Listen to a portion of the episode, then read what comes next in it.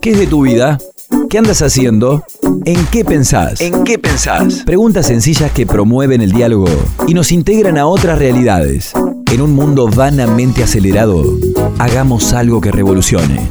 Sentémonos a escuchar lo que otro tenga para contar. Mejor, hablemos.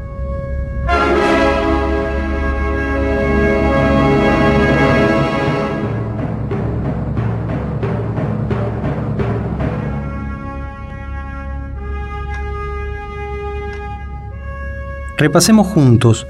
Antes de la entrevista con Luis Trumper, intentamos precisar qué relación existe entre el conflicto universitario y una sociedad con lugar para todos. Luego de Trumper vino un comentario sobre el cuento El etnógrafo de Borges. Y ahora regresa Trumper, su aventura por explorar en los cuerpos celestes y las estrellas y la infinita curiosidad por conocer que le transmitió a su hijo. Definitivamente, Poner el ojo tras el telescopio es simbólicamente trascendente, movilizante.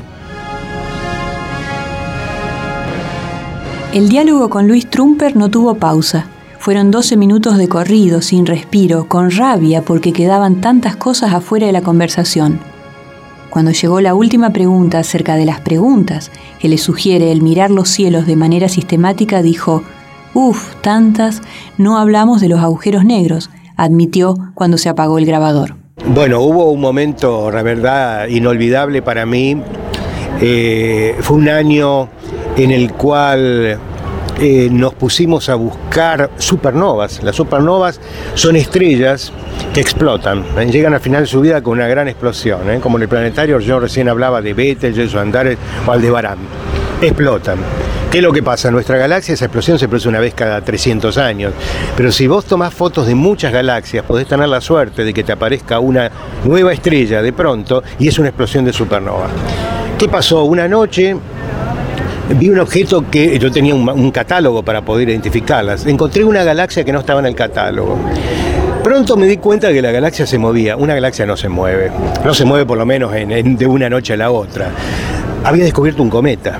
Me puse en contacto con el Observatorio Astronómico de Córdoba. Me dijeron, no, no, seguilo, seguilo porque debe ser un cometa. Entré a tomar imágenes, no dormí durante 3, 4 noches, hasta que de San Juan confirmaron que era un cometa que había sido descubierto dos meses atrás. Pero por algún, por un momento pensé que había descubierto un cometa, eh, iba a ser un descubrimiento. Además, los cometas llevan el nombre de su descubridor, lo cual, bueno, puede ser una vanidad un poco superflua, pero no deja de ser el único reconocimiento que tienen los observadores, ¿entendés? Sobre todo los observadores que, no somos profesionales ni cobramos para hacerlo. Así que fue, te diría, eh, esa fue la noche más inolvidable cuando apareció eso, ¿no? Y que aunque no fuera un descubrimiento, fue muy importante, y siempre lo cuento como anécdota, a los chicos, a la gente cuando doy charlas, de cómo se vive y cómo muchas veces en forma imprevista, no buscada, aparece algo nuevo que tenemos que tratar de comprender. Y fue emocionante, fue una especie de eureka. Dicen que le debemos a Ptolomeo, aquel viejo astrónomo, geógrafo, matemático del siglo II de nuestra era, la invención de los horóscopos, cuando por entonces se creía que el movimiento de los astros influenciaba sobre los acontecimientos y las personalidades. La conversación con Trumper también tocó ese álgido punto. La ciencia eh, dispone de, algo que se llama el método científico, riguroso, es, es, un sistema a través del cual mediante la observación y la experiencia y las teorías podemos avanzar en la comprensión de la Tierra, de la química, de la física y del universo en general. Y que tenemos que atenernos a ese proceso. Y es un proceso plástico, es un proceso que está siempre abierto al debate y eso es bueno. No hay eh, dogmas en la ciencia. Muchas veces sí hay pensamientos dogmáticos, pero bueno, cuando hay nuevas observaciones que no se compadecen con el modelo vigente, por más que las hayan sido celebridades o grandes autoridades de la ciencia quienes los hayan impuesto, como fue el caso de Newton. Cuando vino Einstein con la teoría de la relatividad, este, bueno, finalmente todas las observaciones que vinieron después, y hace poco el descubrimiento de las ondas gravitacionales, vuelven a convalidar este, el, modelo y la teoría de la relatividad. Eso es extraordinario realmente, y solo la ciencia la puede hacer. La historia de Luis Trumper un inspirador. Te digo esto porque también nosotros luchamos con algo que se llama pseudociencia, porque en todo esto de la astronomía, a veces la gente piensa que tiene que ver con los horóscopos, que tiene que ver con los objetos voladores no identificados, con los platillos voladores, con los enanitos verdes. Y tratamos de enseñarles a la gente y a los chicos que una cosa es la ciencia y que otra cosa es la fantasía, lo anecdótico. Este, hay que atenerse a las reglas de la ciencia, ¿no? Eh, de esa forma, tal vez no con la rapidez o la celeridad que uno hubiera esperado, aunque todo, todo depende de los intervalos que uno mida, pero así como hemos avanzado. Y así la ciencia es la que nos ha sacado del mundo la caverna, ¿no? Con esa respuesta terminamos la entrevista. Nos fuimos con la única certeza de mil preguntas más por hacer nos quedamos pensando en esos universos a la espera de su descubrimiento y de ese tiempo que pasa inexorable y sin embargo tal vez pueda medirse de otro modo o pasar no tan rápido.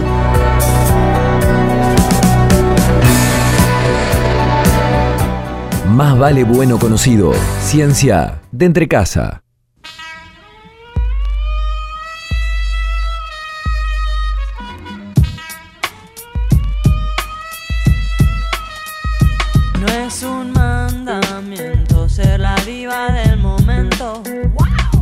Que trabajar por un cuerpo escultural.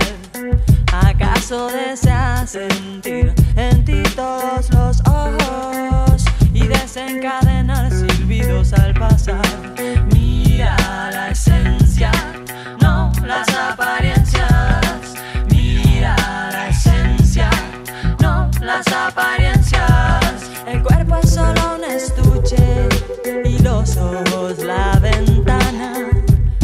Nuestra alma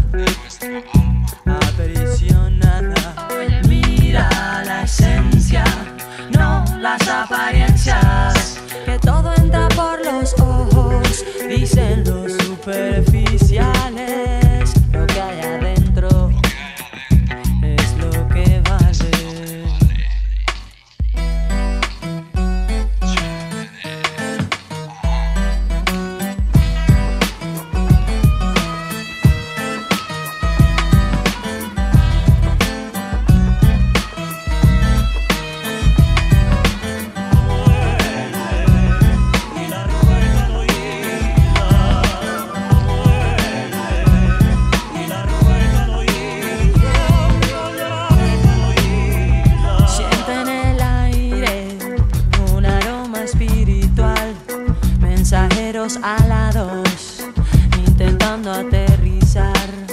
Si abres el estuche, lo que debes encontrar es una joya que te deslumbrará. Ay, pero mira la esencia, no las apariencias.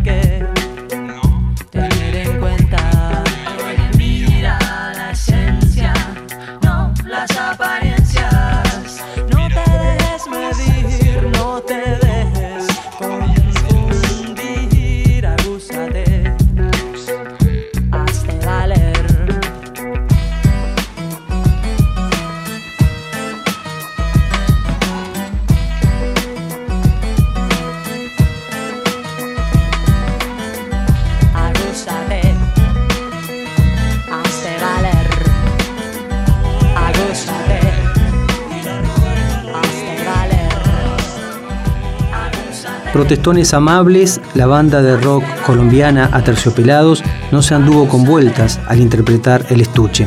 La integran André Echeverry y Héctor Buitrago, quienes luego de un periodo sabático han vuelto a las andadas. Tus aportes, opiniones y sugerencias pueden llegar por varias vías. A nuestro muro de Facebook, Más Vale Bueno Conocido, o por correo electrónico a másvaleradio.gmail.com.